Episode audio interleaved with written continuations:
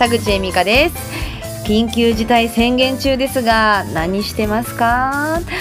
男性の方だったら夜のお店にもう全然行けてなくてストレスが溜まっているっていう人も多いんじゃないでしょうか。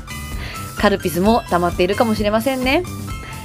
今日は私が体験した夜のお話いっぱいしちゃいます。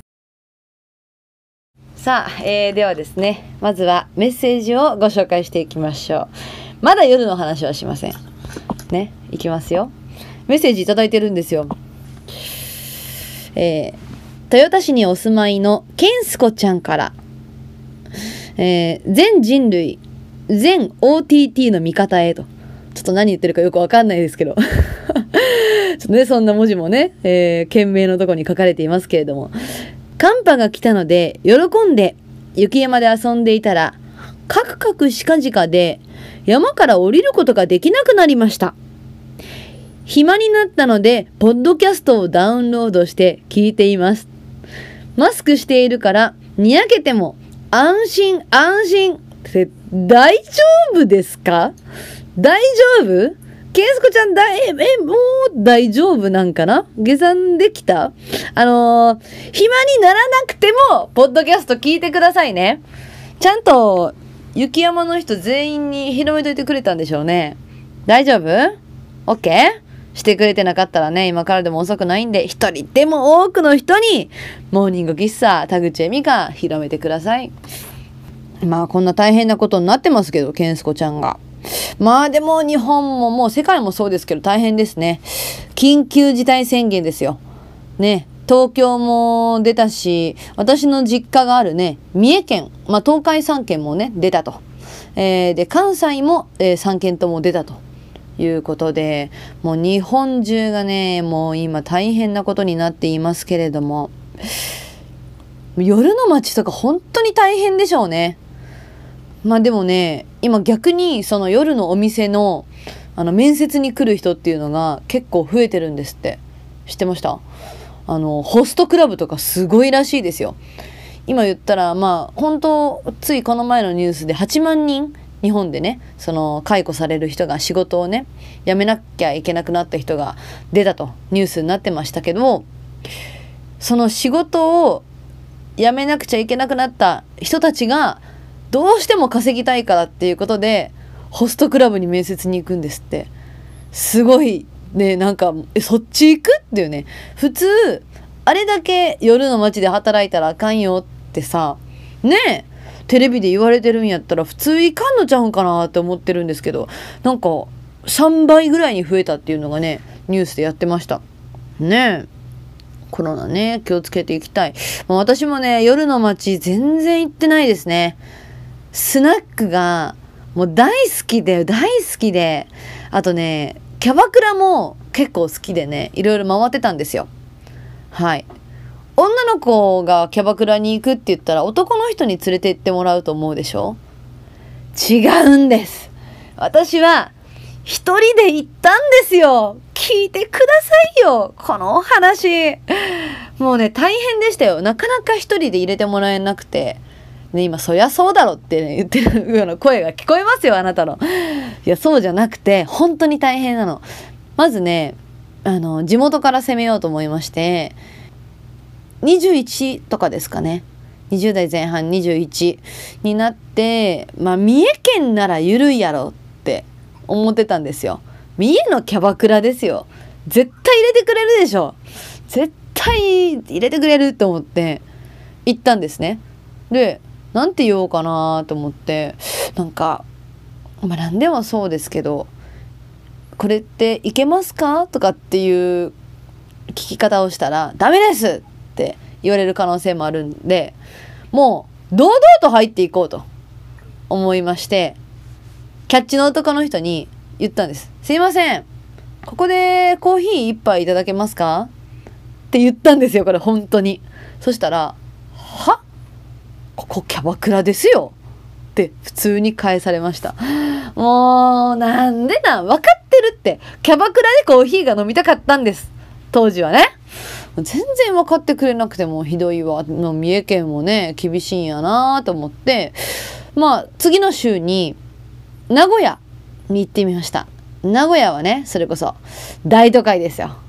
ああ果てしないぐらいもうキャバクラがあるからもう数打ちゃ当たるでいけるんじゃないかなと。いうことで、えー、いろんなねキャバクラの扉を叩きました。一つ目1体ですか？1日体験ですか？って言われて違います。私はお客さんです。一人で接客されたいんです。お願いします！って言ったんですけどああ、ちょっと待ってくださいね。って言って、あの、ちょうど、あの、出勤途中の女の子に一体ですかって聞かれて、女の子が直接店長に確認に行くと。確認してきたんですけど、すいません。うちの店の決まりで、えー、女性は一人じゃ入れないってことになってるのでごめんなさいってキャバ嬢の人に断られました。そっか。えー、2件目も断られて、もうダメかなと思って諦めかけていたところ、3件目。ダメって言われたんですけど、これが私の夢なんですって言ったら、わかりましたって言って入れてくれました。嬉しかったです。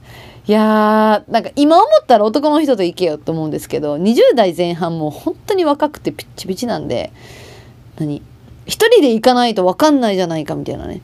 なんか当時は映画館とかでもあんまり二人で行くのとか好きじゃなくて、やっぱ映画見るなら一人でしょ。何でも一人で行かないと経験したものをちゃんと体にインプットできないって当時はすごく思ってましたでキャバクラでね、まあ、接客をしてもらったんですよ。あれすごいのはやっぱ20代前半の女の子には「ドリンクいただいてもいいですか?」って言わないんですね。そう。一杯も飲んでいいですかって聞かれずに結局本当に5,000円ポッキリで済みましたもんね。45分5000円でね。あ早く帰ってほしいのもあったと思います。ちょっとやばいやつ来たなみたいな雰囲気は出てました。しまあこいつは金にならんなと。どうせ1杯ずつあのー、ねキャバ嬢の子にドリンクあげても3000円にしかならないじゃないですか。私がシャンパン開けるなんて思ってもないと思うんで多分「一杯いただいていいですか?」も聞かれなかったんだと思います。でもね当時、まあ、ラジオ DJ になるために必死でね喋りの勉強をしていた私にとってはすごくそのキャバ嬢の方々を見ていて喋りの勉強になったんですね。まあ、今でもね結構参考にさせてもらってるんですよ。そのキャバクラに一人で行った時のその経験をねどんなことを経験したのかと言いますとまず1人目よろしくお願いしますあはい。あ私はあのすごく人の人が大好きなんですよ。だから人の話を聞いてあのその勉強になるっていうのがやりがいでキャバ嬢やらせていただいてます。今思ったら絶対嘘やんって思いません？人の話聞くのが好きでキャバ嬢をやらせていただいてます。いや絶対金やろって。今やったら思いますけど当時はああすごいなキャバ嬢夢あんねやなってね本当にまともに受け取ってましたね。であのやっぱり人の話聞きたいので田口さんは今日はどんなものを食べたんですか？ああ今日ねうどんを食べましたね。えどんなうどんですか？細麺ですか？太麺ですか？みたいなね。もう一部始終めちゃくちゃ質問してくるんですよ。で自分の話は全然しない。本当に楽しい？って思うぐらい、っ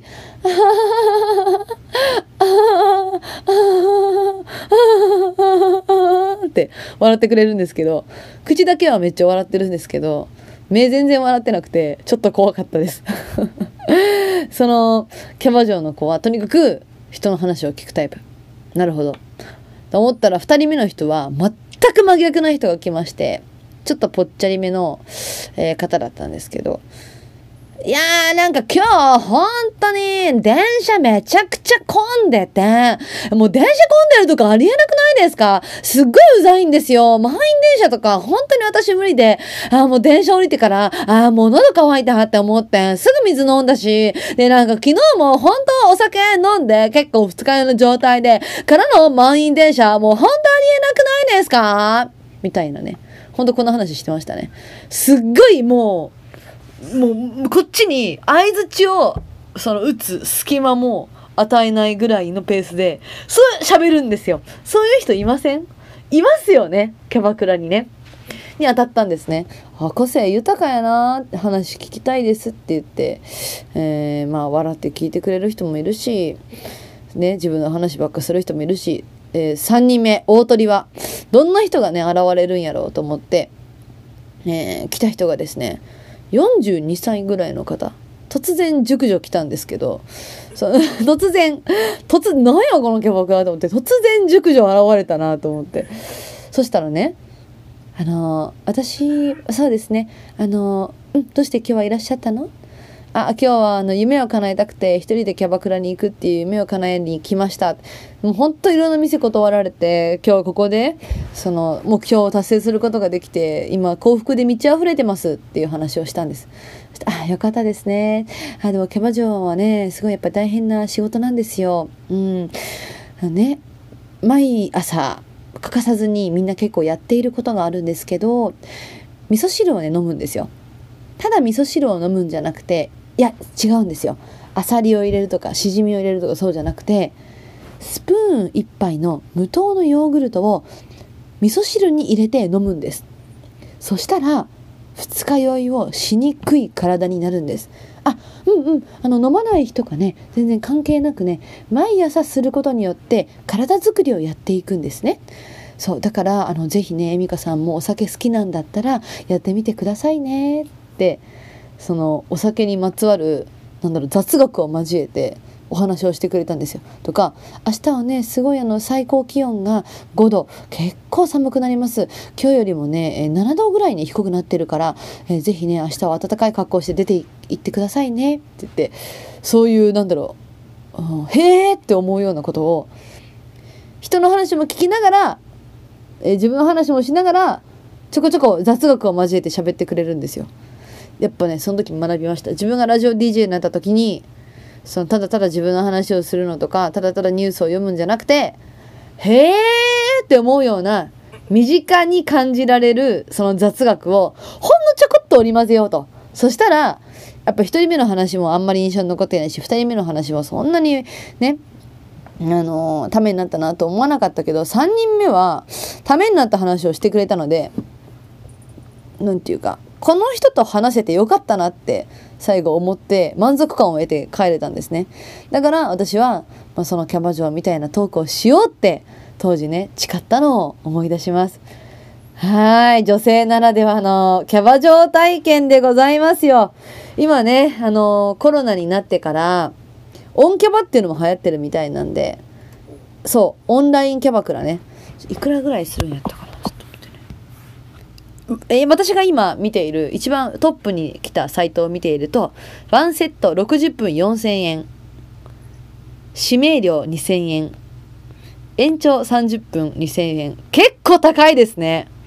スナック価格ちょっとしたキャバ嬢価格ですよね。キャバクラ価格ですよね。あのー、結構ね私最近オンキャバを YouTube で見てたんですけど女の子がドリンクくださいって言ったら女の子が家でドリンクを作るんですよ。こっちこっち右手に持ってるのが焼酎で左手に持ってるのがジャスミンティーです。混ぜます。結構濃いめに作っちゃった。酔っ払っちゃうよとかって言ってるんですね。